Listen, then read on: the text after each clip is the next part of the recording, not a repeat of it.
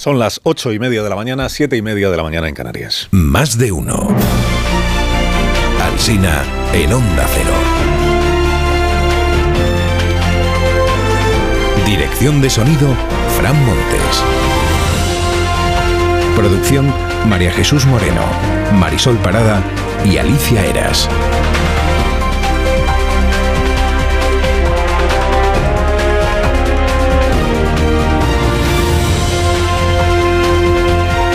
12 y 20 minutos de la mañana estamos aquí en cadena en todas las emisoras de Onda Cero en Más de Uno. Luego a partir de las 12 y 20 empieza Más de Uno, pero en edición local. Hoy más relevante que nunca la información local porque es la que le va a permitir saber exactamente en el lugar en el que usted vive cómo están las carreteras, cómo están los ríos, cómo está la nevada, si nieva o no nieva, cómo está el frío, en fin, esas cosas que tienen que ver con el temporal del que enseguida contamos más. A Greta Thunberg la detuvo ayer la policía alemana en una protesta contra la ampliación de una mina de carbón. Bueno, eh, la detuvo no, como dice el diario, la policía se la llevó. Dice, ¿a dónde? Pues la evacuaron de la protesta y luego ya la dejaron, ir. Aparece la imagen en algunas portadas, Greta echa un ovillo, tres agentes antidisturbios portándola como si fuera un saco, ella dejándose llevar porque no opuso resistencia. La sacaron de allí y ya está. Chao Greta. Chao Greta. Hay otra foto hoy, es un fotograma en realidad de un vídeo que grabó alguien en Tatoy, Grecia, el momento en el que el rey Felipe se acercó al rey Juan Carlos, le medio abrazó y le dio dos besos. Intercambio en media palabra y ya, y luego ya cada uno por su. Gestos de cariño, dicen hoy los, las crónicas. Cariño sobrio, en todo caso. Lo del aborto en Castilla y León pues sigue teniendo peso en las portadas, incluso más peso que estos días atrás, hoy ya todos los periódicos van con ello. Esa apertura del diario El Mundo dice Moncloa busca pruebas para actuar contra Mañueco. La vanguardia lo ve de este modo, dice Mañueco niega cualquier instrucción antiabortista y el gobierno le pide pruebas. Pruebas de que no hay instrucción. Es como lo de probar uno mismo su inocencia, ¿no? La carga de la prueba y todo aquello. Apertura también en el país. Dice, Vox da un ultimátum al PP para aplicar el plan antiabortista. El norte de Castilla dice, las medidas antiaborto tensionan el pacto PP-Vox y el gobierno mete presión. Dice el periódico de España, Moncloa ve en el plan antiaborto una bendición electoral y exprime el choque. Hay división de enfoque sobre, las intenciones de Mañueco respecto de su matrimonio a palos. La razón dice que Génova se sienta a esperar a que Vox rompa el pacto. ABC que Mañueco sopesa adelantar las elecciones al 28 de mayo para sacudirse a Vox del gobierno, ¿se entiende? El español que Feijó presiona, pero Mañueco no se atreve. Y en el Independiente que el PP no se plantea ni romper ni convocar elecciones ni nada. Opina Julián Quirós, director de la ABC, que convocar las elecciones sería un favor inmenso que Mañueco le haría a Feijó y que quien más perdería con la ruptura del gobierno de coalición es Vox, que pretende dar imagen de partido de gobierno. Sergio del Molino escribe en El País que romper no solo sería una jugada audaz, sino una manera de que Feijó demostrara su compromiso de proteger a mujeres y médicos de las coacciones moralistas. El mundo anima a Mañueco a destituir al gallardo vicepresidente si este no dimite. Cómo resuelva Feijó esta crisis, dice el mundo, marcará su liderazgo. El diario Navarra abre hoy con los últimos fichajes de Feijó. Los diputados Adanero y Sayas se suman al PP, este es el título, se suman al PP sin ni siquiera darse de baja en UPN. En el Heraldo de lo que informan es de otra baja en Ciudadanos, Sara Fernández, hasta ahora portavoz naranja en el ayuntamiento, bueno, no, naranja y verde ahora, en el ayuntamiento de Zaragoza, descarta presentarse a la alcaldía o a las elecciones autonómicas. Lo que no descarta es pasarse al PP. Ciudadanos no tiene estrategia, declara Sara Fernández. Hay un título que parece un poco esotérico, pero que no lo es. Lo lleva ABC. Dice, Sánchez vuelve a reunirse con los poderes ocultos. Y en la foto en realidad se ve a los poderes que estaban poco ocultos. Son Botín, Ana Botín, Josu Yonímaz de Repsol, eh, Álvarez Payete de Telefón, bueno, los del IBEX. Ayer en un corrillo en Davos, junto al presidente, hablando de los problemas del mundo, los desafíos del mundo. El Confidencial dice que sí que se habló de impuestos en esa reunión, que Ana Botín reclamó menos presión impositiva y que Josu Yonímaz pidió más incentivos fiscales. Galán de Iberdrola ya saben que no estaba en la reunión porque tenía otras obligaciones. Hizo el presidente Sánchez en su discurso en Davos esta frase que las crónicas dicen que aludía al Partido Popular. Raro sería que el presidente no aludiera al PP en alguno de sus discursos. We will fight them back with the same determination and conviction that the Ukrainians are fighting the Russian forces. Que of course, combatiremos, with different combatiremos, weapons. sí, eso, combatiremos a la ultraderecha, que él entiende que es el mayor riesgo para la Unión Europea, como los ucranianos están combatiendo a los rusos, pero con otras armas. decía el presidente. Como aludió a los partidos conservadores que abren los gobiernos a los partidos de ultraderecha, pues todo el mundo dice, pues esto iba por el PP y Vox. Bueno, igual estaba pensando en Italia, cuyo gobierno no es que lo integre la extrema derecha, que lo lidera a por Meloni, como los ucranianos, contra los rusos. Informa hoy el diario El País de que no existe un recuento oficial de beneficiados por las rebajas de penas de la ley del solo sí. Entiendo que no existe recuento oficial porque el gobierno no quiere que no quiere hacer el recuento, lo está haciendo la agencia Europa Press cada día. Ayer lo hizo y le sale que llevamos 195 casos de rebajas de penas, 195 y 18 excarcelaciones. Declara Manuela Carmena hoy en el país, no corregir la ley del solo sí es soberbia infantil. Sobre la reforma del Código Penal también habla Carmena. Dice que borrar la sedición no era necesario. Esta reforma no hacía falta, dice Carmena. Nos hemos acostumbrado a que una manera de hacer política sea modificar las leyes con criterios exclusivos de partido. Bueno, no nos hemos acostumbrado, Manuela, nos quieren acostumbrar, que es distinto. Irene Montero ha contado en el Huffington Post que cuando conoció a Pablo Iglesias no le caía bien y luego ya sí. A mucha gente le ha pasado justo lo contrario que a Irene Montero. Eh, Javois, en el país, dice que en las tertulias, atención con tertulios, en las tertulias donde gente enfadada, políticos y periodistas saltan al anzuelo grotesco de propuestas dirigidas exclusivamente a cabrearlos, se echa de menos a alguien que recuerde que hay asuntos que nunca debieron pasar de ser un gag de noche de fiesta.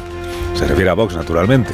Y evoca a Javois la respuesta que le dio Groucho Mars a la Warner Bros. cuando intentaron disuadir a Groucho de hacer una película llamada Una noche en Casablanca, porque ya existía una película llamada Casablanca y el público las iba a confundir, decía la Warner Bros. Y replicó Groucho.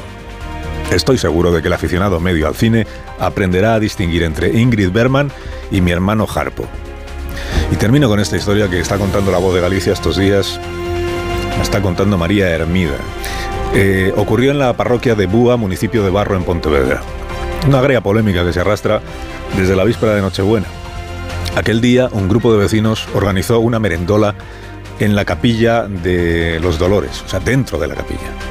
Pusieron una mesa al lado del altar con unas Coca-Colas, un vino espumoso y unos pinchos para celebrar la Navidad, con la Virgen allí por testigo.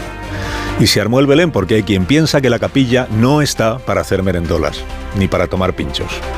Declara el párroco que a él nadie le pidió permiso, seguía algún vecino que tuviera las llaves. Confiesa José Suárez, antiguo concejal del PP, que él llevó unas Coca-Colas y unas patatillas, pero que la iniciativa no era suya. Admite una señora participante que la mesa debió haberse puesto más apartada de la imagen de la Virgen, pero añade que todo quedó luego recogido y limpio, que no es verdad que la capilla se convirtiera en un furancho, y pronuncia esta frase que yo creo que los absuelve a todos, porque dice la vecina, es verdad que hubo pinchos, pero primero se rezó. Unos Padre Nuestros y unas salves.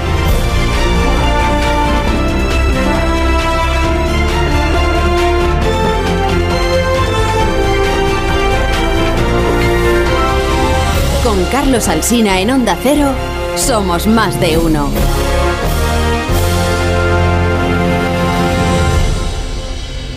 Si usted tampoco sabe qué es un furancho, ahora viene la torre que es de Pontevedra y se lo cuenta. Antes de eso, eh, problemas de sueño tiene usted, se despierta a medianoche, pues apunte esto, mire, Dormimax de Bio3. ¿Problemas de sueño? ¿Te cuesta dormir? ¿Te despiertas a medianoche?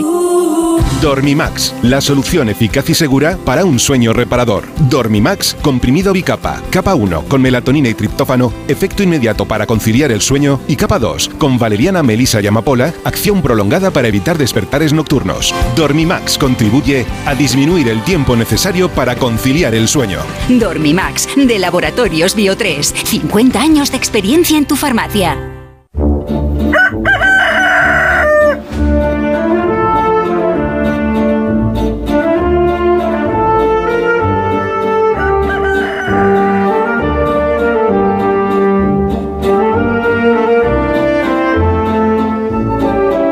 Aquí está el gallo La Torre como cada mañana a esta misma hora. Buenos días, Rafa.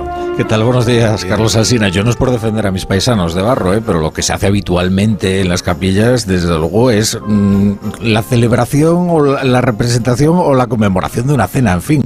Eh, pero salgamos de este jardín y vayamos a otro jardín que... El furancho es como un restaurante o algo así, ¿no? Claro, nuestros paladares. Vale. Claro. Vale, vale. Restaurantes que eran familiares, ¿no? Y que entonces servían comidas y como lo hacían muy bien, pues acudía mucha gente. Lo que pasa es que ahora eso se hace ya con la debida licencia y, y con la estampa de la legalidad. Fíjate que hay un pacto de silencio entre los vecinos que asistieron a esta merendola porque ninguno cuenta quién abrió la, la capilla, o sea, quién tenía la llave, porque son varios los que tienen la llave de la capilla y no, no señalan a un responsable. Que ahí hay... Qué cosa. Bueno, eh, ¿de qué quieres hablar esta Sí, mañana? no, eh, yo quería hablar de algunos hitos, de algunos hitos, eh, porque no, no sé si todas las audiencias provinciales, pero ya en todas las comunidades autónomas, jueces y juezas, que aquí conviene enfatizar el inclusivo, jueces y juezas han rebajado penas a delincuentes sexuales por la ley del CSI. También se han aprobado medidas extraordinarias para proteger a víctimas cuyo agresor va a salir de la cárcel beneficiado por el cambio legislativo, porque además ya se ha producido algún caso en que la víctima ha tenido que huir de su casa y mudarse a otra ante la escarcelación de su victimario. Eh, son tristes hitos de lo que jamás iba a ocurrir, pero aún quedan otros, dos muy predecibles y próximos. El primero ocurrirá hoy mismo. Se van a superar los 200 delincuentes sexuales beneficiados por una ley que jamás les iba a beneficiar. Eh, Para el otro habrá que esperar todavía unos días y es una crisis de gobierno en la que Pedro Sánchez, salvo sorpresa, tendrá que ratificar a Irene Montero como ministra de Igualdad. Esa decisión ya no es la política pasiva de quien no puede cesar a una ministra porque peligraría su acuerdo de coalición, sería la política activa de quien vuelve a nombrar a una ministra. Recuerden que una de las prerrogativas exclusivas y solitarias de un presidente es la crisis de gobierno y la composición del mismo. Y Concluye, concluyo, concluye. sí, concluyo, concluyo que estabas pensando en el furancho, que la imposición de medidas excepcionales para la protección de las víctimas es la certificación de un fracaso. Es el reconocimiento implícito de que lo que jamás iba a ocurrir está ocurriendo y tiene consecuencias. Ya solo falta que también tenga consecuencias políticas para los patrocinadores de esta ley, aunque ese hito, ese hito me temo que tardará en llegar. Que tengas un día estupendo, Rafa, te escuchamos como siempre a, a las 7 de la tarde en la brújula y gracias por madrugar. Es mi trabajo. En tertulia, a partir de este momento, aquí en Más de Uno, en Onda Cero, con Ignacio Varela. Ignacio, buenos días. Buenos días. Con Pilar Velasco, buenos días, Pilar. Muy buenos días, Alsina. Buenos días. Con Joaquín Manso, buenos días. Buenos días y fríos también días. Bueno, empecemos aquí con la... Dices, ah, dices fuera. Es por aquí no, aquí se está muy bien. Muchísimas gracias. Con Marta García ayer, buenos días, Marta. Buenos días, Carlos. Buenos días. Y con Rubén Amón. ¿Qué tal, Rubén? Buenos días. ¿Qué tal, Carlos? ¿Cómo estás tú? Pues muy bien. ¿Y Lo vosotros? Y vosotros bien, ¿no? Me alegro muchísimo. Sí, momentos, momentos buenos. Momentos Bueno, veis que la actualidad de la mañana pues es muy diversa. Lo mismo tenemos eh, lo de Vox que, el- que lo de la parroquia de... de- Qué furancho. Pues es una historia. Pero lo que no dicen es si, lo que no dicen es si asaron un crucifijo. Parece que no. Tal y como la cuentas No te digo de yo que no, vamos. No, en la crónica no viene, con lo cual No, será no. que no. Tal y como la cuentas Que es no, muy de Agatha Christie. Ahora dan ganas de ir a investigar quién tenía las llaves. Se tomaron una Coca-Cola, hicieron unos fuegos artificiales antes de tomarse una Coca-Cola y luego ya pues lo, lo que hicieron fue celebrar que llegaba la Navidad e irse a su casa cada uno. Sino, Lo que pasa es que alguien hizo fotos Ah, y cometió el terrible error de subirlas ¿cómo a redes sociales. Instagram. sociales. Subir las redes sociales. Y había presencias en las fotos, por ejemplo, eh, como presencias. fan- presencias fantasmagóricas, No, que no se ven en, en el acto, pero que se revelan, nunca mejor dicho, No, no. con V y con B, las dos. No os estáis tomando en serio esta se historia. veía a algunos Es vecinos seria. No me digas. y, y el- y hay vecinos a los que les ha molestado, incomodado que con la Que no les imagen de la Virgen al lado mismo de la mesa donde las Coca-Colas y los pinchos, pues que entienden que es, que es como irreverente, digamos, o poco Es que es irreverente. Poco respetuoso. Y ya está. Y, no, y, no- y el, par- y el párroco se enteró después. Que no había ni un vaso de vino, solo había Coca-Colas. Bueno, había un vino espumoso, Ya, como eso está corresponde a las fiestas Señaladas. navideñas. Pero ¿quién tenía la llave? Bueno, voy a saludar a Roberto Brasero con vuestro permiso. Pero bueno, la persona que se ¿le ocupa. puedo mandar un abrazo? Que le tengo mucho cariño, Brasero. Sí, incluso se lo puedes dar. Abrazo como tengo buen corazón. Incluso se lo puedes dar cuando te cruces. ¿Lo puedo, lo él. saludar yo primero? Roberto Brasero probablemente es la persona con la que yo más veces me he cruzado en un pasillo en este grupo. Pero a mí también me pasa. Siempre está entonces. Hace guardia. Roberto es omnipresente y peripatético. Entonces, las dos cosas contribuyen a que nos crucemos muchísimo con él. Y además son días muy difíciles para Roberto porque a Roberto se le culpa a él del mal tiempo. Son días que le disfrutan. No, pero él- se le culpa a él. Joder, Roberto, vaya día tal. Brasero, buenos días. Muy buenos días a Buenos todos. días. Si nos cruzamos es porque vosotros estáis también en los pasillos, ojo. ¿eh? Pero para Rubén, un abrazo y un caluroso abrazo. Hoy nunca mejor dicho, ya hace más frío. Solo para Rubén. ¿Has oído ya, no? Pues no Porque sé, es el que me ha saludado, ¿Qué parte del suelo Bueno, de ojo, no sé. Bueno, yo te lo doy en el pasillo. Bueno, ¿cuánta nieve vamos a tener entonces en el día de hoy? ¿Dónde va a nevar y dónde no? Esto es- aquí es donde se la juega el, el nieve experto. y, y en, y en cotas más bajas, que es la noticia de hoy, con esas nevadas que están cayendo incluso en capitales. Así que esa va a ser la noticia. El temporal ha tenido una primera consecuencia que se ha cortado la... Pues por ahí. Ah. Por ahí va la, la historia de hoy. Hoy ya no tenemos un nombre propio, decía Rubén. A veces le culpan a Brasero. Esta vez hemos culpado a Gerard y luego a Fien, las borrascas. Ahora no son borrascas, es directamente el aire ártico el que está entrando. Desde anoche lo está haciendo. Por eso esas nevadas tan contundentes, por ejemplo la de Ávila. Y por eso hoy tenemos la cota muy bajita. 300, 400 metros puede nevar en el norte y además puede seguir nevando, que es la noticia. Ahí es eh, donde vamos a estar pendientes, porque ya de la zona centro, poquita precipitación. Frío sí, se queda, nevadas que pueden complicar la situación en el norte y no nos olvidemos de los ríos, porque las lluvias también están siendo abundantes, persistentes y se van a seguir sumando y van a seguir bajando caudalosos, causando problemas en esas zonas donde antes contaba Carlos. No, no- no solo en el norte, norte, norte, por tanto, ¿no? Porque antes mencionabas a las 7 de la No, mañana Cejín, por claro. ejemplo. Claro, claro, Cejín, Murcia, ha estado nevando, lo que pasa es que ahí no da tiempo casi a cuajar la nieve, porque son ya son nubes sueltas las que han pasado del sistema central y, y las que sí están dejando también sierras de Jaén, Granada un poquito. Ahí está cayendo menos de lo esperado, de todas formas. y, y en el norte puede caer más de lo esperado todavía, porque no, no termina la situación. Pamplona, que nevaba a las 6 de la mañana, luego subía la cota, empezó a, a- lloviznar. Bueno, todavía no nos despistemos que puede caer más. Y ya te digo, eh, eh, en las comunidades del Cantábrico, norte de Castilla y León, ahí nos interesa la acumulación, que va a seguir acumulando, pero también la cota. Y como decíais al principio, ya no son puertos de montaña, son carreteras principales y autovías que comunican esas zonas y que pueden resultar afectadas por la nieve en el día de hoy. Eso es, afectadas. Afectadas, afectadas. Bueno, Roberto, que te vamos a seguir a lo largo del día, como siempre, aquí en la radio y también en, en Oye. Antena 3. Dime. Yo creo que como, como buena noticia, el viento está soplando con fuerza en el Mediterráneo. En, Sí. en Almería hemos tenido rachas de 100 kilómetros por hora, en Baleares ayer 130. Va a ir a menos.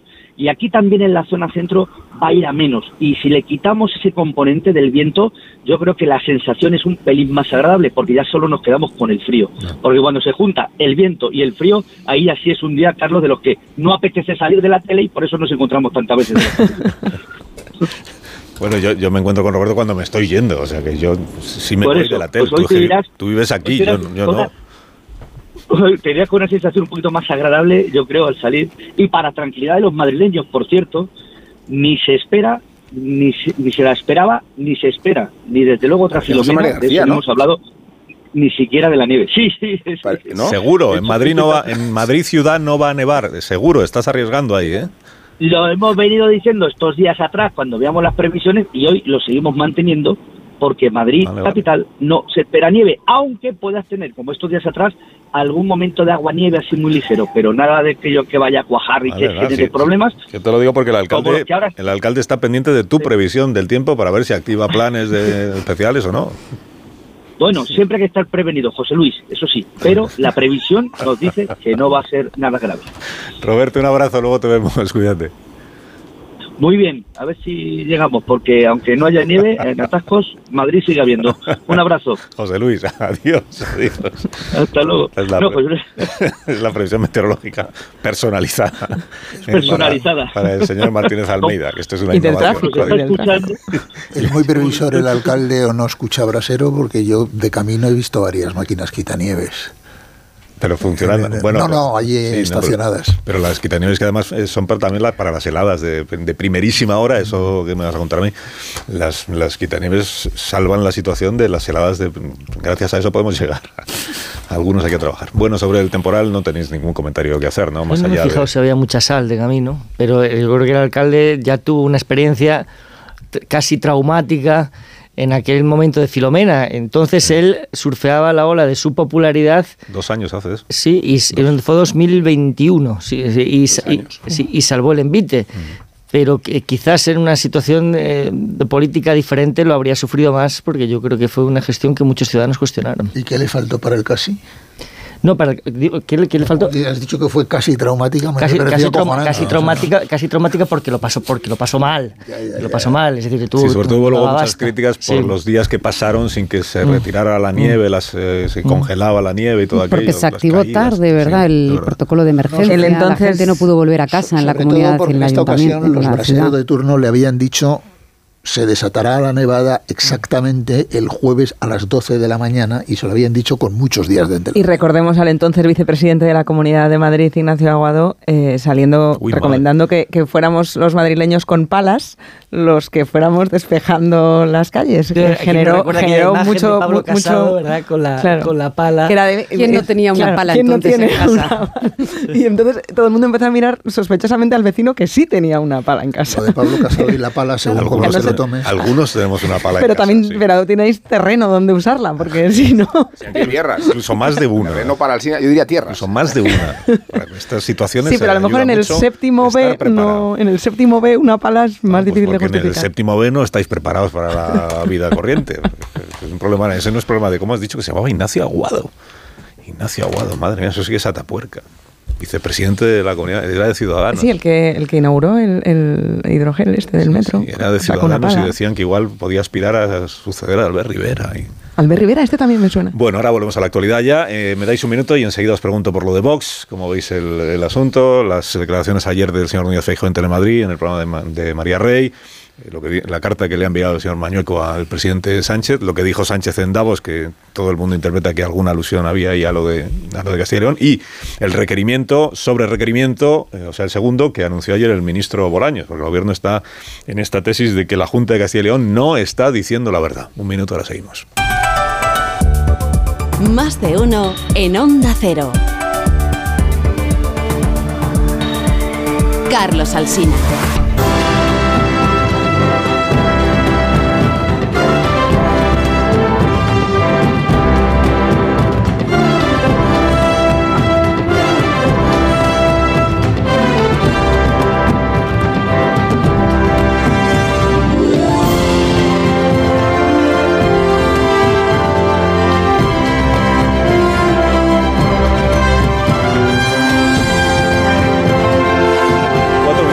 Sean las 9 de la mañana, las 8 menos 4 minutos en las Islas Canarias, a vista puesta en el temporal, si hubiera grandes novedades, naturalmente aquí estamos para contárselas, pero vamos a otros asuntos de la actualidad del día con Pilar Velasco, con Joaquín Manso, Ignacio Varela, Amón y García Ayer. Ayer el señor de la Serna, Íñigo de la Serna, que estuvo en este programa, se dolía de que en los medios de comunicación pues, se le esté dedicando mucho tiempo estos días al asunto de Castilla y León, del protocolo este de las medidas que propone o que intenta imponer Vox para eh, como diría el señor García Gallardo, eh, salvar niños de ser abortados y en lugar de, de dedicárselo pues, a otros asuntos que él entiende que también son muy relevantes, como la gestión de los fondos europeos y otras cuestiones. Bueno, es verdad que hay quien piensa que este asunto igual está teniendo demasiada trascendencia eh, mediática para lo que debería tener, pero va a más, porque hoy ya todos los periódicos, salvo La Vanguardia, me parece recordar, y el periódico de Cataluña, todos los demás, mm, abren con este asunto con unos enfoques u otros, pero al final con este asunto y con las consecuencias de lo que empezó el jueves pasado en la rueda de prensa del tal García Gallardo. Eh, consecuencias para esta semana, pues resolver la, la cuestión de si Mañueco tiene en la cabeza anticipar las elecciones o no. Y si el gobierno de Castilla y León va a aguantar o no va a aguantar, el gobierno de coalición entre el Partido Popular y Vox. Ya he contado a los oyentes, lo hemos escuchado, que el señor Núñez Feijóo ayer ya sí habló expresamente de este asunto y además en unos términos, digamos, inequívocos, cosa que hasta el día de ayer pues la Dirección Nacional del Partido Popular. Lo más que había dicho Borja Semper es eso de que Vox es un chollo para el presidente Sánchez.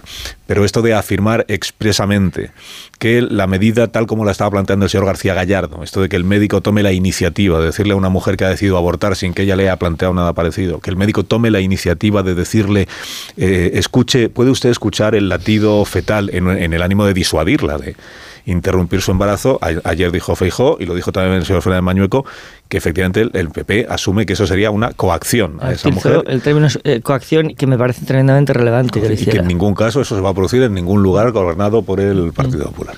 Bueno, a pesar de eso, ya hemos contado que el Gobierno de España envía un segundo requerimiento, que el Gobierno está reclamándole pruebas a la Junta de Castilla y León de que el protocolo, no solo que, que el protocolo no exista, sino que no se apliquen las medidas aunque no exista un, un protocolo. Bueno, ¿por dónde queréis empezar? Por, las, por la palabra coacción, decías. Manso? Sí, a mí me parece, a mí me parece muy, muy relevante. Yo creo que a, a estas alturas, y por eso hoy prácticamente todos los periódicos abren con ello, ya, es una, ya no es una cuestión que tenga que ver con el debate sobre el, el aborto, ni siquiera sobre la concreta situación de Castilla y León, sino que tiene que ver con la definición del espacio de la derecha y, por lo tanto, de la alternativa de gobierno. Es decir, si ante la opinión pública aparece que, que- que no son capaces de gobernar juntos, o sea, que no son capaces de formar una mayoría operativa, pues este- se estaría creando una expectativa muy relevante. Y respecto al término co- coacciones que utiliza el Partido Popular, está asumiendo un riesgo, yo entiendo que de manera consciente, al expresarse en, en- esos términos. Vox está poniendo al Partido Popular ante los límites eh, eh, ante los límites que tendría una eventual relación de gobierno y qué mejor que ban- banco de pruebas, que ahí donde la convivencia es real, que es Castilla y León, pero además lo está situando ante las tensiones propias de su viaje a la moderación, que es algo que a Vox, pues lógicamente, le interesa mucho. Es decir, lo que le interesa a Vox es que parezca que el Partido Popular en ese viaje a la moderación abandona determinados elementos ideológicos, simbólicos o emocionales que son propios de la derecha.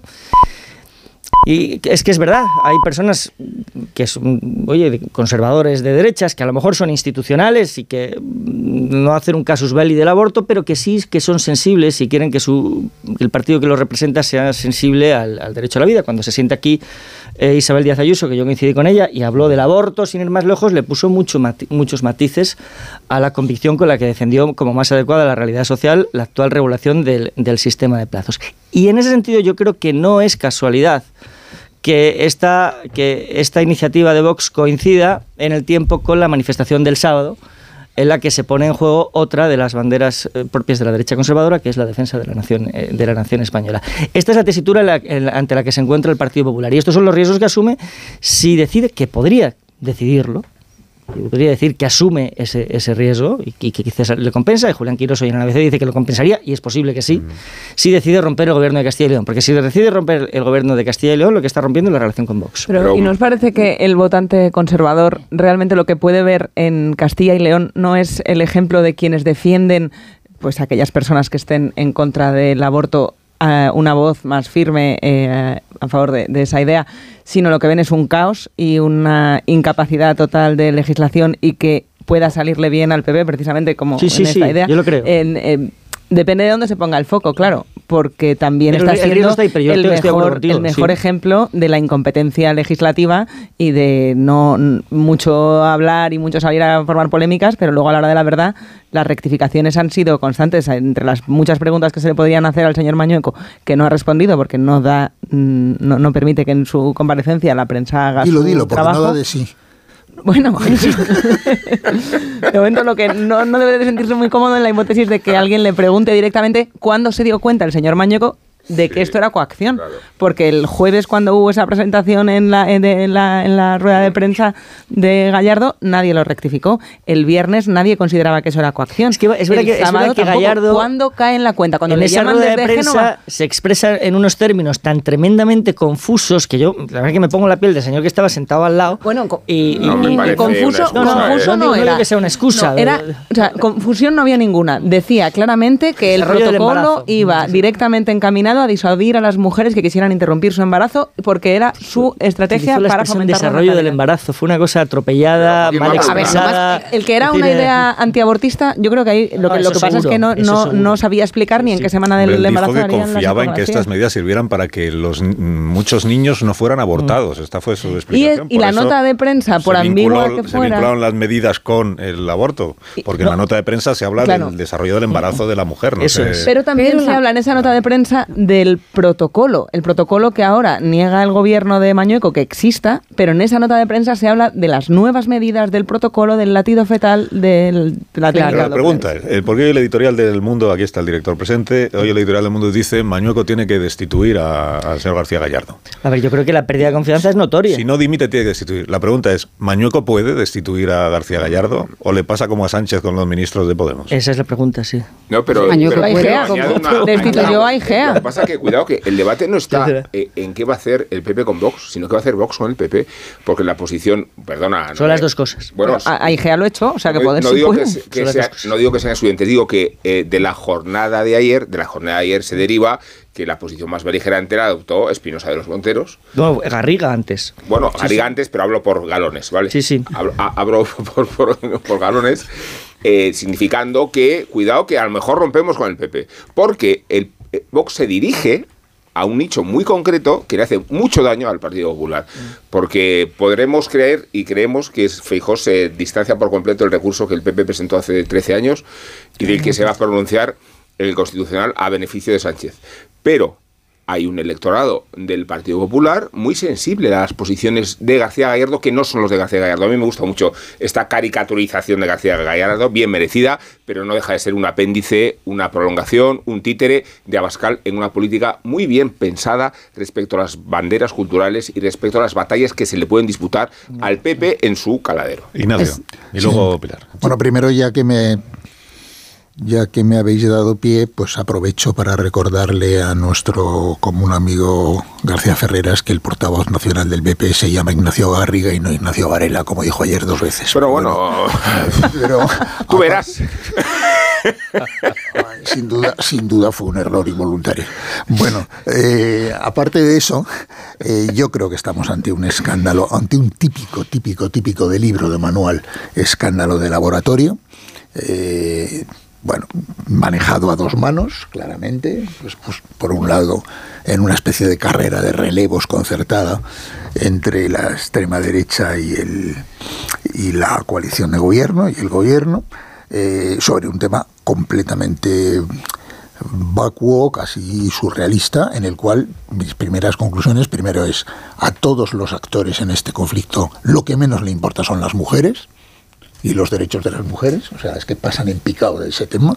Eh, segundo, qué sencillo es manipular la conversación pública eh, y de repente montar una escandalera sobre un tema que para nada está en la conciencia social como un tema polémico. Yo creo que la sociedad española este tema del aborto lo tiene metabolizado y amortizado hace muchos años.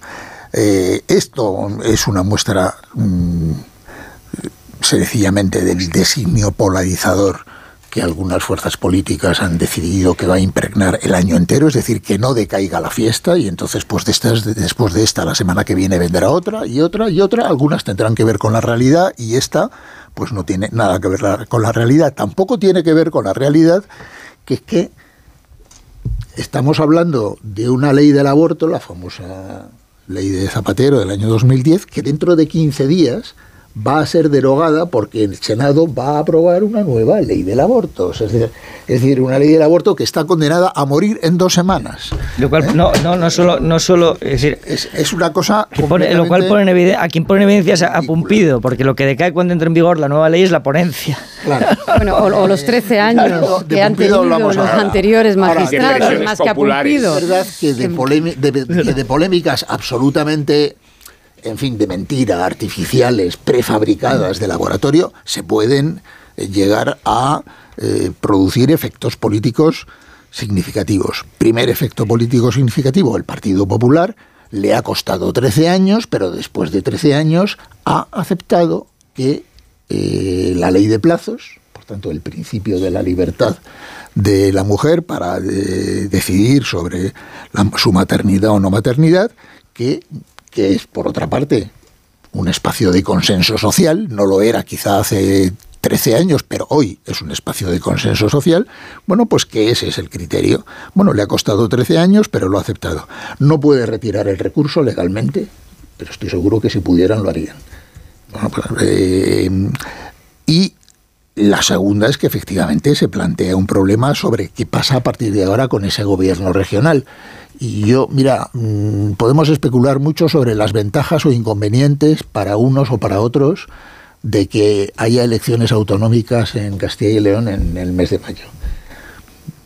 Yo, yo pienso, tiendo a creer que hay más ventajas que inconvenientes para el PP de que haya esas elecciones. Coincide con los municipales. Pero más allá de eso, el Partido Popular y Feijo se ha hartado de reprochar a Pedro Sánchez que no tiene autonomía política para cesar a los ministros de Podemos o a las ministras de Podemos que son abiertamente desleales a su gobierno. Bueno, pues hoy tenemos un presidente de Castilla y León que si hemos de hacer caso a lo que él dice, tiene un vicepresidente manifiestamente desleal que ni más ni menos que ha anunciado públicamente como una decisión de gobierno lo que no era una decisión de gobierno, ni siquiera un debate de gobierno. Es decir, ha usurpado la voluntad del gobierno de Castilla y León.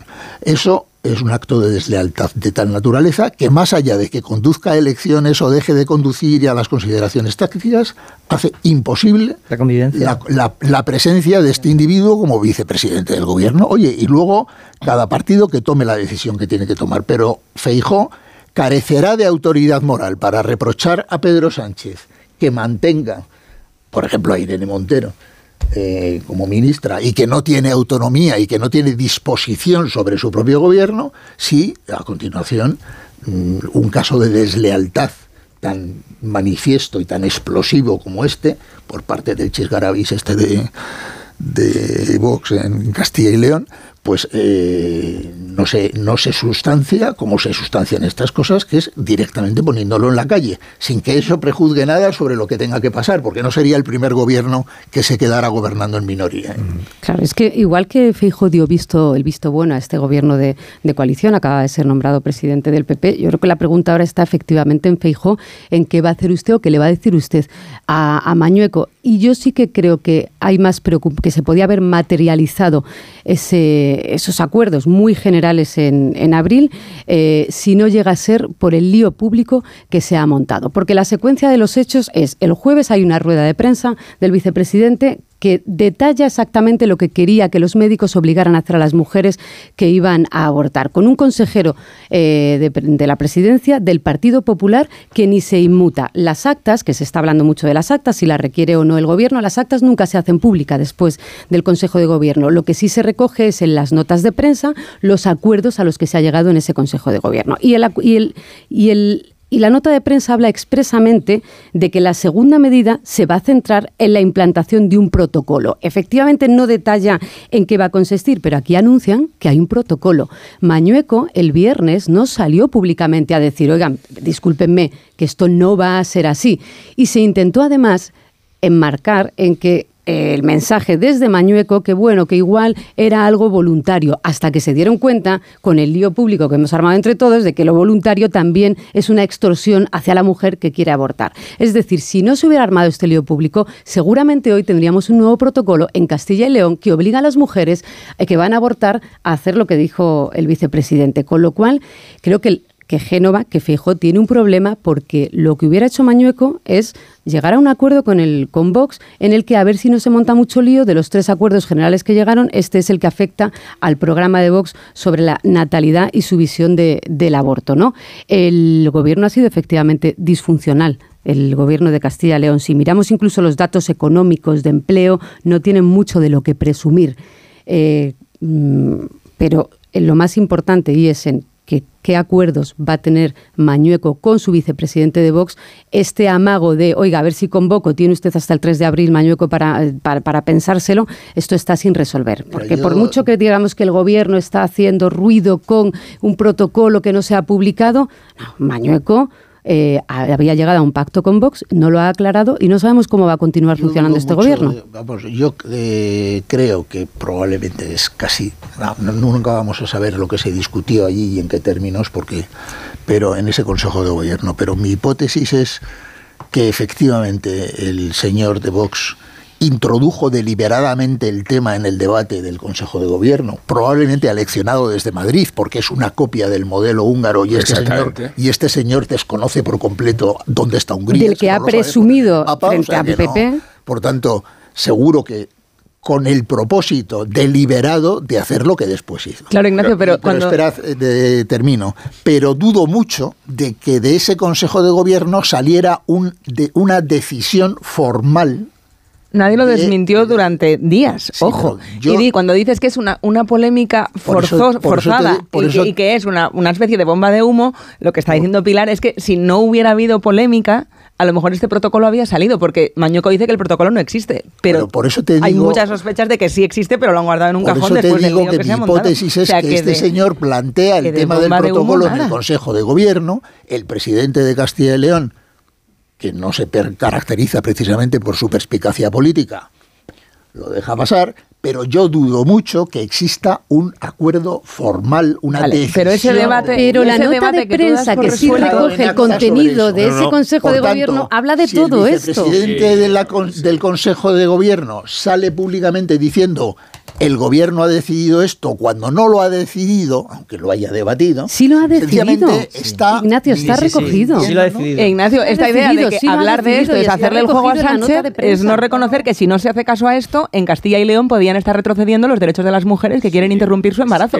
si, no, si no habláramos de esto, hubiera prosperado. No nos puede sorprender es que... eso tendría que estar en el boletín oficial. Si es que no... vale, pero a lo mejor hubiera llegado. Los protocolos no se, no se habla en los boletines oficiales y una en una. Que sí, que, que, que la los actos administrativos. Pero vamos a ver, lo, que no, lo que no puede sorprendernos es que Vox actúe como Vox. Y, que Vox responda de lo que es, que es un modelo de sociedad oscurantista y abyecto con el que el PP ha decidido matrimoniarse.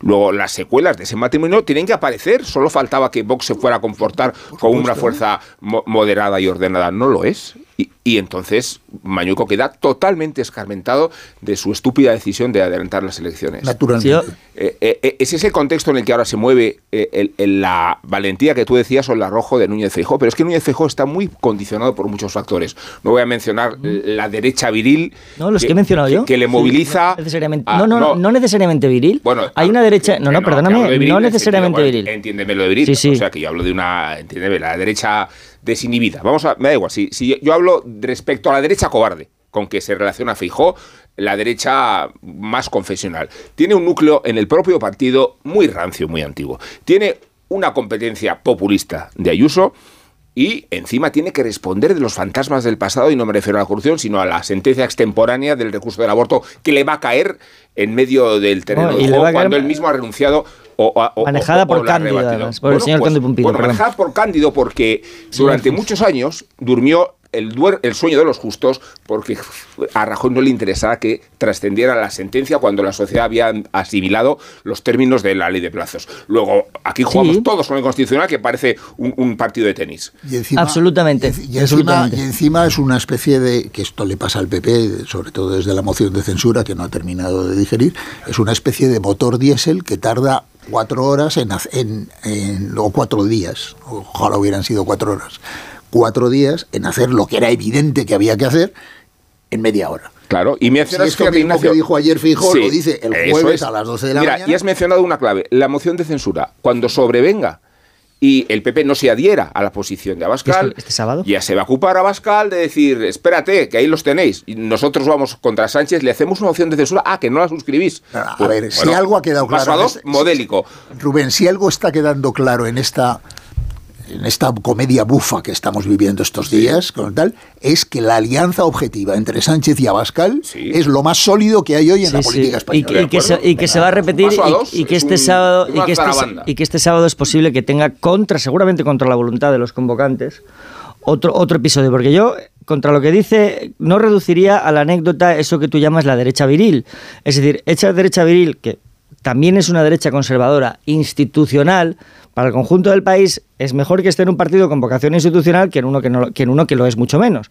Y esta es una de las cuestiones precisamente que está en juego en este tipo de debates. Yo creo que una encuesta, es verdad que es del año 2014, 3 de enero de 2014, pero yo creo que es esclarecedora eh, respecto del estado de opinión, al menos del estado de opinión entonces de la ley de la ley del, de la ley del aborto. Sí, 2014 no vale. Sí, sí, sí, vale. Sí, Estaba vale. Vox ahí enredando, no había Eso es- empezado eso es- todo. Mira, Bueno, Pero dejarle que cuente la encuesta. es que hay una de Ipsos de 2021 mucho más Exactamente, es verdad. Las divisiones que se muestran en la encuesta luego cristalizaron en una fragmentación del sistema de partidos. Pues eso es, eso es lo que voy a decir aquí. Sí. Quiero decir, se pregunta por la reforma de Gallardón. ¿Es usted partidario de mantener la, la ley como está actualmente, sistema de plazos? Un 73,7% dice que está a favor del conjunto de la sociedad española. Y por eso el periodista dice, no sé si ingenuamente, el periodista que lo firma, no sé si lo- ingenuamente dice que esto es un debate superado por la sociedad española. Y luego, pero luego vas a los votantes del Partido Popular. o sea, hay que- votantes del Partido Hay Popular. que, hay, que, hay que ser francos con la audiencia. El periodista que lo firma, seguro que eres tú. Soy yo. sí. Es- es que- Yo es que Qué yo vergüenza. antes, yo es antes era te- periodista. si es que. Pero luego vas al, pa- al Partido Antes era- Popular. antes de director era Entonces, periodista. a favor del sistema de plazos hay un Sí. 52,9. De los votantes del PP. De los votantes del PP entonces, que era un partido con 11 millones de votos, venía de las 50 elecciones y- dos- 52,9. No sabe, no contesta un 15,5, mucho más que los restantes, que los restantes partidos, que gente que se sentía incómoda con la pregunta. Y en contra del sistema de plazos y a favor de un sistema de indicaciones, como lo proponía Gallardón, un 31,6. Que entonces parecía muy poco, pero ahora ¿Me permites un matiz? estos son los que están en Un Vox. matiz de, conce- de Sí, sí, contexto. sí, sí, sí, claro. Solo que aquí el que Sobre sabe esto pasado si- o- Claro. nueve años. No, el matiz de contexto, Contexto, es es que es la, es la fecha. En el momento en que, tú, en que, hici- en que se hizo esa encuesta. Que Estaba la reforma en marcha. eh, el PP, el gobierno de Rajoy, había lanzado a Ruiz Gallardón a una operación absolutamente ficticia de modificar la ley del La aborto, digamos, de, de- de- de derogar la ley de plazos para volver a la A ley del supuestos. 85. Eh, me consta, me consta que la intención de Rajoy y de Soraya Álvarez de- y de Soraya Sáenz de Santa María, Vale.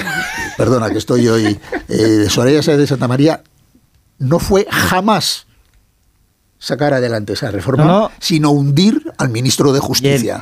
¿Qué es, lo No. que quiere, qué es lo que quiere decir? Que en el momento en que se hizo esa encuesta, ese tema estaba... Había un proyecto del PP y ese tema estaba en pleno debate. No, como lo está, como lo está ahora, aunque no haya un proyecto. No, no, claro. no, no, ahora, es- ahora está desde el jueves pasado Claro. y te aseguro que el jueves próximo habremos dejado de hablar de este tema por completo. Sí, Pero, pero, Creo que pero el no, debate esté superado en absoluto. Claro que no. Pero no, pero no, está superado porque existe Vox. Quiero decir, aquí hay Claro, un pero es que 32, ex- 32% de los votantes del PP Sí. que decían que estaban en contra de la ley de plazos y un 15,5%. Pero Vox existe en muchos ¿Quién no países, sabe- en países en los que sí se ha retrocedido Sí, en sí, la ley sí. Mira, del, la encuesta- del derecho al aborto, claro. La que encuesta nuestra de Ipsos- realidad social digo, es que existe Vox. Bueno, Claro. no, existe en- Vox, no, pero muchos que, otros no, países pero que a ver, el debate de- del aborto es totalmente legítimo y es totalmente actual. Esta idea de que está superado lo contradicen los, sondeos, no ese que es de 2014, sino el de Ipsos del año de- del 2021. Ese no me acuerdo que es mucho más esclarecedor porque dice que España es uno de los países de Europa donde más ha retrocedido el consenso hacia el aborto. Luego, hay una percepción de la política eh, conservadora que va creciendo que lo hacen las nuevas generaciones, que sabe cultivar muy bien Vox entre los catequistas que han abrazado casi la idea de Adán y que redunda en un terreno político donde el Vox quiere pescarle votos al Partido Popular. Porque hay una zona del PP muy cercana a las posiciones de García Gallardo. Muy cercana, por no decir, iba a decir concomitante, eh, es difícil de decir, lo he dicho. Pelín no cercana Rubén, pero que ha superado. ¿He superado el qué? Pero si es que no es que- verdad. Pero que ha Es que- superado que, que se vaya a cambiar la ley. Eh, o sea, la ley está superada. En 22 países de, de Europa tenemos una ley muy parecida. No creo que el Partido Popular vaya a abrir un debate sobre un cambio de legislación. No, digo que- en digo absoluto. Solo están a centrados en el consentimiento en o no. Pero un partido popular. popular Sí, que claro. tuviera que gobernar con incluso No, que Vox, el votante de Vox, esté siquiera del aborto. Uno en no hay uno, un solo partido en España, ni siquiera Vox, que se, que se crea seriamente que el tema del aborto va a ser un motivador de voto en las próximas elecciones. Es una generales. bandera- El objetivo no es el aborto, el objetivo es el lío, la bronca, la polarización, la... mm, Que va a arrastrar, Ignacio. lo- y, la próxima semana tendremos otro. que va a seguir Remata, arrastrando, que va a seguir arrastrando Ignacio a Feijó de aquí hasta que resuelva y tarde menos en posicionarse cada vez que surge un debate de estos, porque por porque de Ignacio, y Ignacio, poner- y ponerle Ignacio, porque por mucho todas las semanas a Feijóo. Pero Ignacio, por mucho que se diga que el gobierno puede, puede hacer oposición respecto a, a Feijó con su alianza con Vox, el problema lo tiene Feijó. No es una alianza de Santiago Abascal con Pedro Sánchez, es que Feijó no, no lo es, no lo es, no lo es. El problema lo tiene Feijó cuando dice, mira, cito rápidamente, hace una semana Feijó dijo, yo eh, sería un problema gobernar con Vox, lo sería, pero no está en mi mano, está en la de los votantes que yo llegue a alianzas con Vox. Esto es un problema de Feijó en sus alianzas futuras con Vox, no de Pedro Sánchez en absoluto, y lo tiene que resolver la derecha. Decir que esto es un marco... Se formula muy fácilmente. Vox gobierno... Cuanto más Vox, mejor para Sánchez. Sí. Y cuanto más dure el gobierno de Sánchez, Mejor si- para Vox. si Por dura eso- cuatro años más, mejor Pero eso para no quita. Ignacio, Sí. que Peor si el para PP todos, gobierna peor con Vox, para en esta dirección. Pero por eso la clave es la pregunta que la pregunta. Es decir, el- es- es- por eso, la- por eso la- es decir, lo que se pone aquí encima de la mesa es efectivamente si Feijóo va a poder siguiéndole decir a Pedro Sánchez usted no es Tiene autónomo de usted Podemos. tiene el gobierno intervenido por Eso sus es, socios. usted no es autónomo. Usted no es autónomo de Esquerra Republicana de Cataluña, que por cierto se manifiesta hoy por las calles de, de Barcelona Sí. y ya nadie habla de eso porque estamos hablando de otra cosa que le interesa mucho más a que le interesa mucho más a, a- a- Bueno, a y, Pedro y de Sánchez. paso, y de paso- y de paso a nosotros, ¿eh? Esa- porque es verdad Sí. que esto es muy divertido. ¿eh? No, esa es la clave. No, No, no. Oye, podríamos hablar de esto, ¿no? No, claro. Divertido en el buen sentido. Eh, divertido porque es enjundioso. Pero porque A la pinza parece- es real, porque hay una pinza entre la pregunta que lanza, entre la pregunta que lanza Alsina y la derecha viril a la que tú te refieres y a la que razonablemente aspira el Partido Popular. No Las me- dos cosas son verdad. Pero a mí no me vincules con la derecha viril. Yo, yo estoy en los moderaditos alcinescos. ¿no? Oye, antes de ir a la pausa. Alcinero, ¿no? Alcinero, era el Alcinesco, término. alcinesco, Antes de ir a la pausa, os cuento porque es noticia también relevante a esta hora de la mañana que ha confirmado el gobierno de Ucrania que el ministro del Interior. Eh, el viceministro y un secretario de Estado han muerto en, un accidente o lo, que haya sido. Esto es lo que se está investigando. Sabe que el helicóptero en el que viajaban se ha estrellado en la región de, Kiev, en un lugar que se llama Brovary. Se ha estrellado, han muerto el ministro, el viceministro, el secretario de Estado y se está investigando primero qué es lo que ha ocurrido para que el helicóptero se estrellara y luego si en el impacto del helicóptero al estrellarse, porque parece que hay cerca un colegio del lugar donde se ha producido este siniestro, si al, una guardería me dicen, si al estrellarse ha podido a su vez causar también daños en esa guardería y por tanto otras víctimas, además de quienes iban dentro del, del helicóptero. Iremos ampliando esta información, son las 9.25, una hora menos en Canarias. Ahora a la vuelta de esta pausa eh, seguimos hablando porque tengo otras cuestiones que plantearos, eh, no solo tengo las consecuencias de la ley del solo sí, tengo lo de los fiscales del Tribunal Supremo respecto de Puigdemont, tengo a Pedro Sánchez en Davos, que es verdad que allí le reconocen muchas más cosas que vosotros en esta tertulia, al presidente del gobierno. Un minuto ahora mismo. Más de uno. Onda Cero. Carlos Alsina.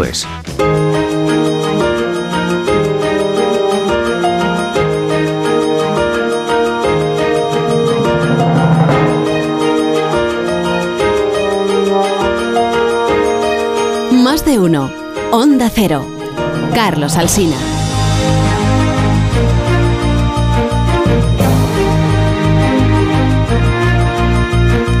Hoy 31 minutos actualizo la información sobre el siniestro que se ha producido en Ucrania, en la región de Kiev, el accidente o lo que haya sido que se está investigando del helicóptero en el que viajaba el ministro del Interior con su viceministro y un secretario de Estado. Los tres han muerto en este siniestro, pero es que además hay otras 13 personas que también han perdido la vida. Según la última actualización, son 16 las víctimas mortales y entre ellos se- hay dos niños que estaban en esa guardería de la que os hablaba hace un momento y contra la que al parecer se ha estrellado este helicóptero. Hay otras personas que están hospitalizadas, algunas de ellas en estado también grave. Parece que un edificio residencial también se ha visto afectado por el impacto del helicóptero y los efectos posteriores a ese, a, esa, a ese siniestro. Esta es la información que tenemos respecto de Ucrania. Os cuento también, ya que estoy, que la ministra Montero María Jesús, ministra de Hacienda y número dos del PSOE, ¿verdad?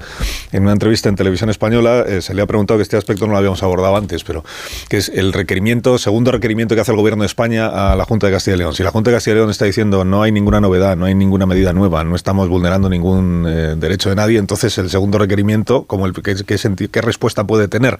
Lo que dice la ministra Montero es que el gobierno de España quiere garantías de que lo que está diciendo eh, el, presidente Mañueco se corresponde con la realidad. Quiere garantías de que eso es así porque si el vicepresidente de la Junta dice una cosa y el presidente de la Junta dice otra, esto no puede quedar en uno dice una cosa, dice, sino que necesita pruebas o, o garantías, es la expresión que ella utiliza, la palabra que, que elige, garantías de que no se ha realizado ninguna actuación que eh, suponga una restricción, un, un retroceso en los derechos de las mujeres. No sé qué, qué respuesta puede tener una demanda como esta. ¿Tiene usted equivale- garantías de que no ha hecho lo que usted dice que no ha hecho? Que, que equivale a que como los ministros de Podemos dicen una semana sí y otra también que hay que derrocar a la monarquía, alguien le envíe, le envíe un requerimiento a Pedro Sánchez para que garantice que, Que no va a derrocar a la gobierno monarquía. no va a derrocar a la monarquía. ¿no? O sea, es algo así. Es, es- es- a ver, es todo completamente ridículo, por Dios. O sea, o hay una decisión del gobierno de Castilla y León o no la hay. Y si no hay ninguna decisión, pues no hay decisión. Y, las decisiones se plasman formalmente en documentos y se publican en los boletines oficiales. Y hasta que eso no suceda, pedir garantías de que ustedes han hablado o han comentado no sé qué, es que es ridículo. Administrativamente, jurídicamente. Sí, lo que pasa Ah, es es, que es- es una, es, es una, es una operación eso de, la, de intoxicación de la opinión pública Ayer y dijo de los el- medios. ayer dijo el señor Núñez Feijóo y intento am- abrir un poco el- el- Sí. el- el- la perspectiva para que abordemos otros asuntos. Ayer dijo el señor Núñez Feijóo que el gobierno está actuando como un agente electoral en esta línea que dice ahora Ignacio porque está agarrándose a este asunto para generar un, un debate que entiende el señor Núñez Feijóo que Claro. está sobre... El objetivo no es el aborto, el objetivo es el ruido. Es fruto de la sobreactuación y del intento de que se deje de hablar de otro asunto, que son las consecuencias de la ley del solo sí es sí.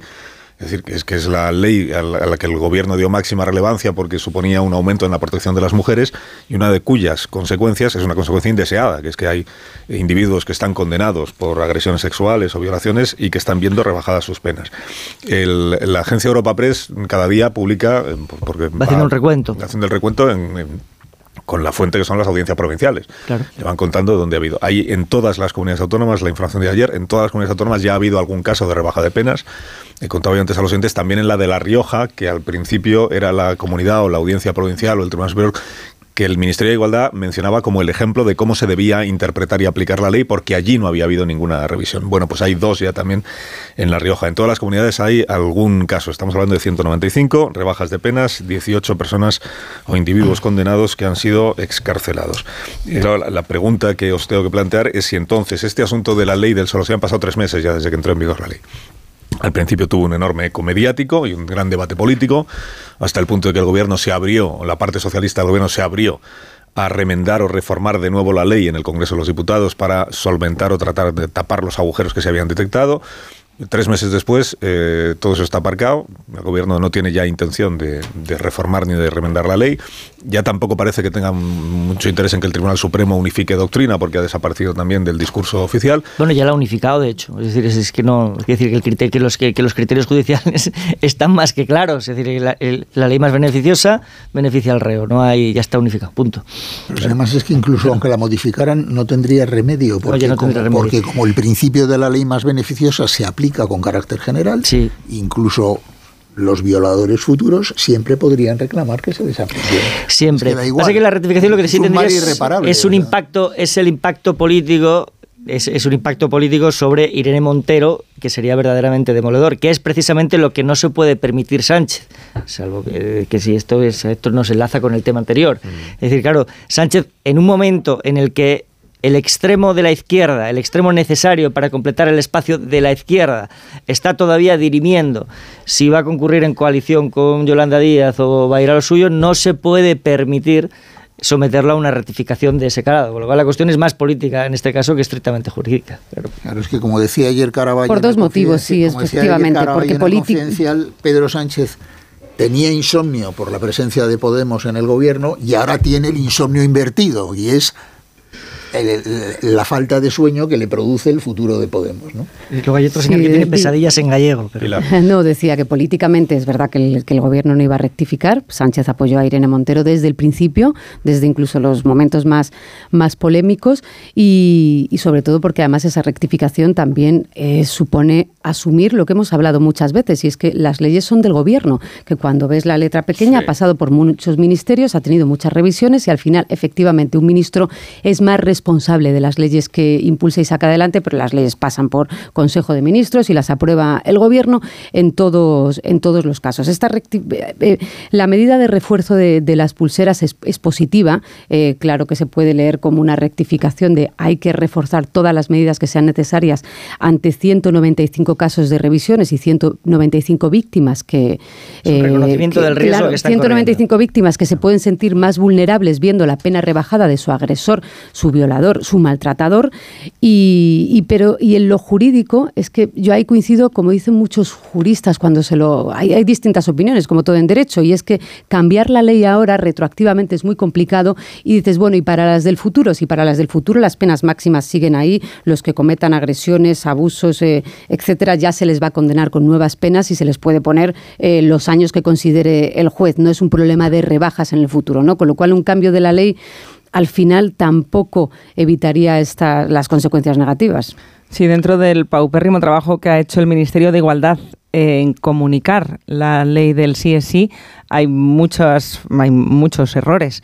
Primero, no haber reconocido que al implementar la nueva ley las escarcelaciones podrían darse porque podía haberse explicado que no era una ley con carácter punitivo y que esto podría suceder y poner en marcha medidas para que antes incluso de que se produjeran las escarcelaciones ya se supiera cómo plantea el gobierno proteger a las víctimas de esos, de esos agresores sexuales. No fue así porque no previeron que esto pudiera pasar, por más que había muchos juristas que avisaron de que esto podía suceder y la propia Fiscalía. ¿Y el Consejo del Poder Judicial? Sí, sí, sí. Y dentro incluso del propio gobierno, el exministro Campo, Campo. fue tachado de, machista por esto. Fue un error no reconocer que esto podía pasar. Fue un error no reconocer que estaba pasando por cómo la ley estaba redactada y echarle la culpa a los jueces. Y ha sido un error no poner el foco en las víctimas hasta ahora, que estamos a mediados de enero, que ha pasado mucho tiempo hasta que alguien dentro del Ministerio de Igualdad ponga primero las víctimas y, y ya no digo pedir disculpas, pero sí poner remedio a algo que desde luego es una realidad. Han tardado mucho y también otra de las de, los efectos no deseados de lo mal que se ha comunicado esta ley es no estar explicando que sí está protegiendo a muchas mujeres y que se están rebajando unas penas, pero se están endureciendo para otros casos. Esto queda totalmente eclipsado por lo mal que lo ha gestionado el Ministerio de Igualdad. Dos, dos asuntos que son incendiarios para los intereses políticos de Sánchez y que se renuevan con toda actualidad, que son los casos de los agresores sexuales y los casos de los malversadores. O sea que si la opinión pública es sensible a alguna cuestión, lo será precisamente al escándalo de ciertos casos relacionados con la agresión sexual, no digamos cuando empiezan a proliferar los más famosos, ¿eh? porque de hecho en el, Partido Popular existía la tentación de hacer una política municipal de campaña eh, ciñéndose a casos específicos de cada municipio donde salgan en prisión o se rebajen las penas de notorios episodios mediáticos relacionados con agresores. Y el otro ámbito, el otro ámbito es el de los malversadores que saldrán en prisión de un signo político y del otro. Eh, y claro, eh, Sánchez juega siempre a la anestesia de la sociedad y a la amnesia, pero no se lo va a permitir.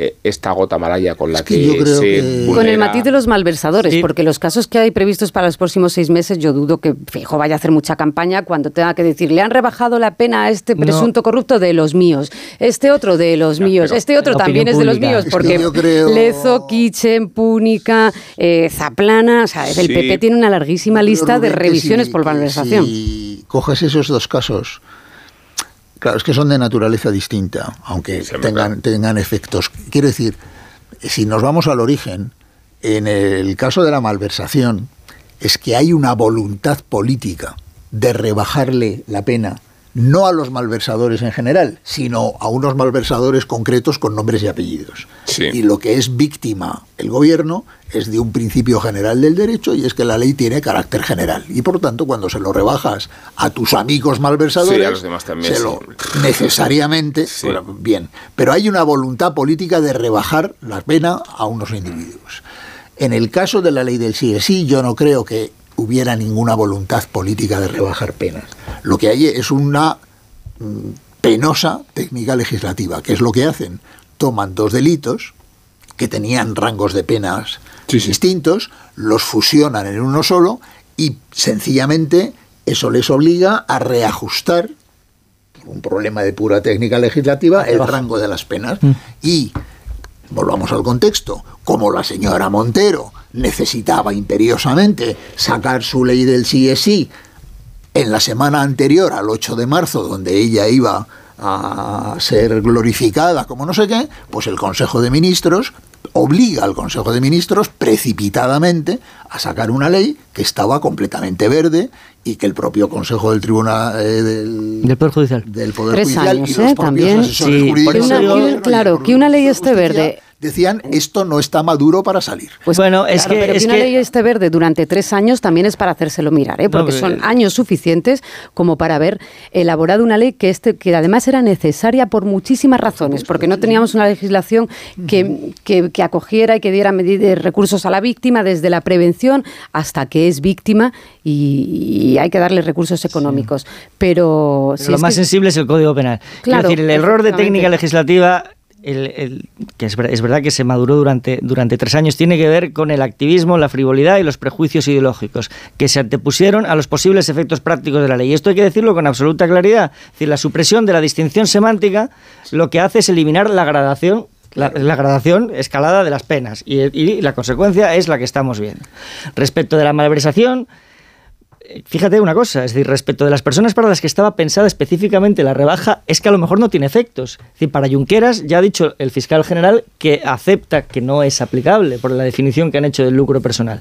Lo cual quiere decir que en la causa de Barcelona vamos a ver lo que sucede, que yo creo que esa es la verdaderamente importante, la que afecta a José María Lluvé y a Lluís Salvador que son los que verdaderamente, si se les, si se les eh, presenta un escrito de acusación con penas de prisión muy altas, pueden eh, movilizar a las bases, a las bases de Esquerra Republicana, movilizar en sentido negativo. Oye, veo muy difícil que si en el Tribunal Supremo se, se sostiene una tesis por parte del Ministerio Fiscal, en Barcelona se sostenga otro. Pero eso es lo que ahora mismo está pendiente. Pero la malversación, claro, se piensa para Esquerra Republicana y a Esquerra Republicana y a Junqueras, para empezar, no se le va a aplicar. Pero si es que además es la frivolidad con la que se juega. Mira, el Código Penal es la norma más trascendente de todo el ordenamiento jurídico después de la propia Constitución. De hecho, es la otra cara de la Constitución. La Constitución te dice cuáles son tus derechos y el Código Penal te dice lo que te pasa cuando violas esos derechos. Entonces, jugar, utilizar el Código Penal como un juguete partidario, político, tal, es una cosa muy frívola y muy peligrosa porque em, estás tocando los fundamentos del Los derechos, del sistema. los derechos fundamentales Y que además hay no que lo, hacerlo con y un que además no lo cuidado controlas, claro. amigo mío, a ver, es- tiene un engranaje cosas. complejísimo, complejísimo, que tocas un artículo y te afecta a otros tantísimos, ha pasado incluso con la propia sedición, pero es que además no controlas los efectos, porque para eso están los jueces y los fiscales, como estamos viendo, que interpretan en cada caso de una manera Lo que es distinta. asombroso es que en, un, que en un gobierno en el que hay varios juristas y jueces, la sensibilidad jurídica sea... Bueno, eh, re- rectifico, por cierto, porque he dicho que del discurso del gobierno había desaparecido lo de que el Tribunal Supremo unifica doctrina, pero veo que el ministro Bolaños, en entrevista con Ana Rosa, acaba de decir justamente eso, que el, Supremo tiene que unificar los criterios como si hubiera criterios tan dispares que, fueran esa, la- que esa fuera la causa de lo que está pasando. Y no parece que ese sea el asunto, porque los criterios, es verdad que los, los casos pueden ser dispares, pero los criterios no están siendo dispares. Y no es esa la razón de que se estén rebajando penas. Pero bueno, eh, tengo que hacer una pausa. Son menos cuarto, las 10 de la mañana, una hora menos en las Islas Canarias. Y a la vuelta podréis elegir el tema de conversación. Entonces, esto, ¿Sí? es, esto es Eh, eh, innovador. tema libre. Sí, id pensando, id pensando. Más de uno en Onda Cero.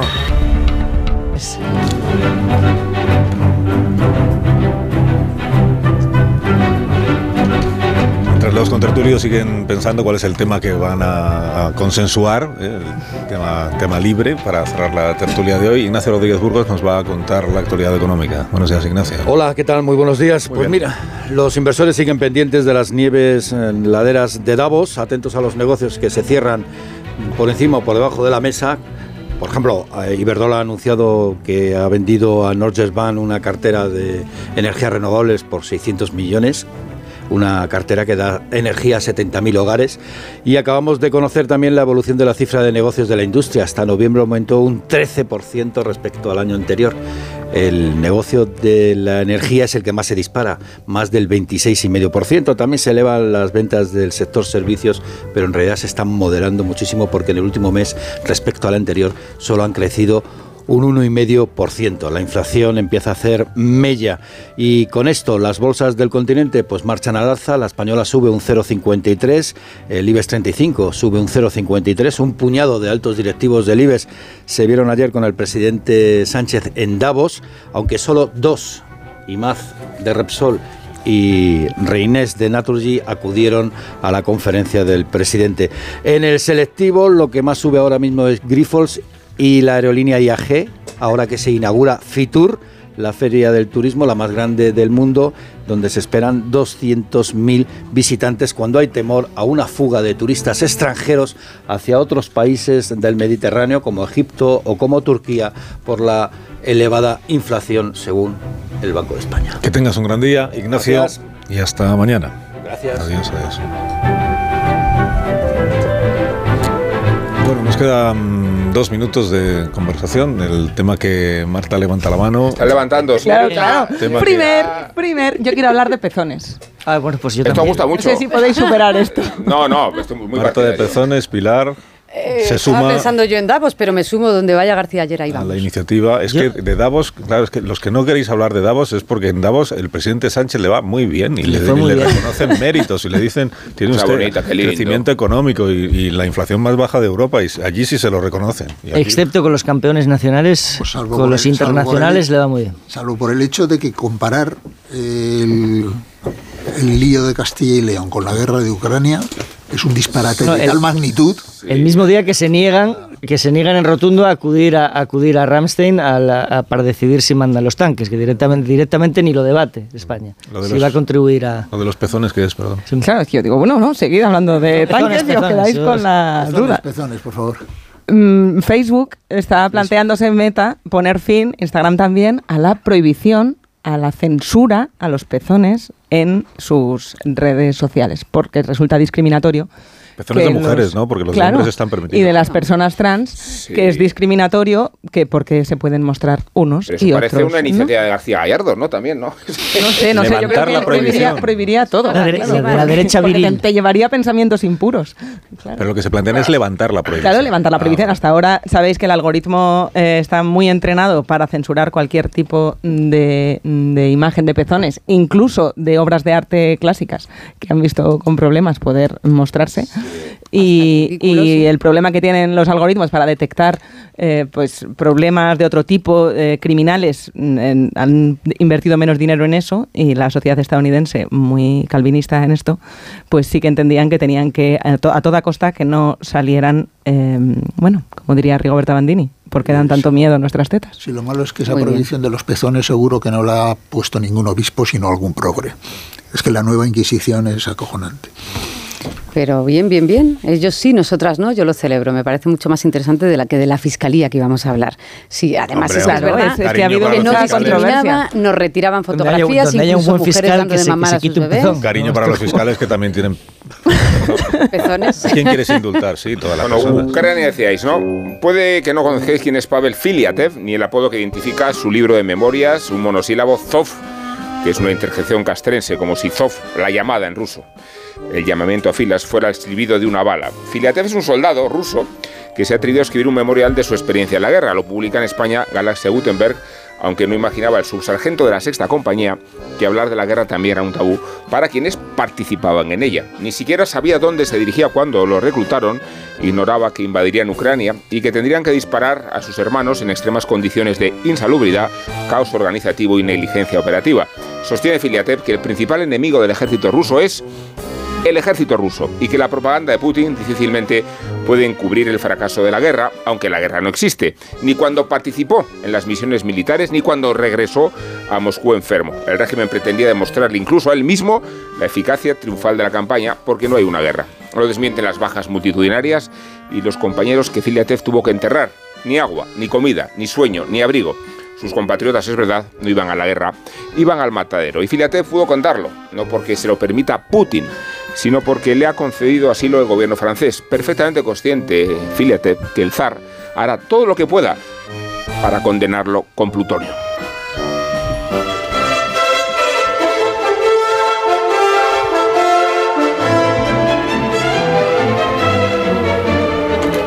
Pues hasta aquí hemos llegado. Bueno, hasta aquí habéis eh, llegado eh, por hoy. Otros temas de los que hablar. Ahora Marisol Parada os va a regalar unos Callahan para que salgáis bien calzados, ¿eh? por si acaso nieva. Y muy cómodos, sobre todo también para la nieve. Puedes utilizarlos y además aprovecha porque ahora están de rebajas. Hazte con tu diseño favorito porque tengas el estilo que tengas, Callahan dispone siempre del modelo perfecto para ti. Los Callahan son tan cómodos por su exclusiva tecnología Adaptation que se adapta al pie. Tecnología, diseño y confort a buen precio. Callahan Adaptation se adapta al pie y se adapta a ti. A la venta en las mejores zapaterías y en callahan.es. Recuerdo que a las doce y media sale el CIS ¿eh? con intención de voto. Gran Sí, expectación. sorpresa. Gran, expectación. Verás cómo pregunta por el aborto.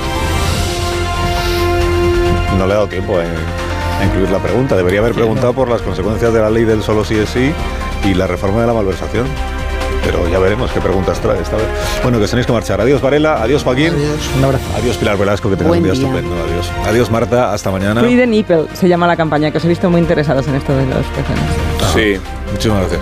Y Amón, también hasta mañana. Y a ti también, Carlos. Que tengas un buen día. La hemos pasado bien, ¿eh? Adiós, adiós. La hemos pasado realmente No bien. será el programa continúa. Estamos aquí toda la mañana.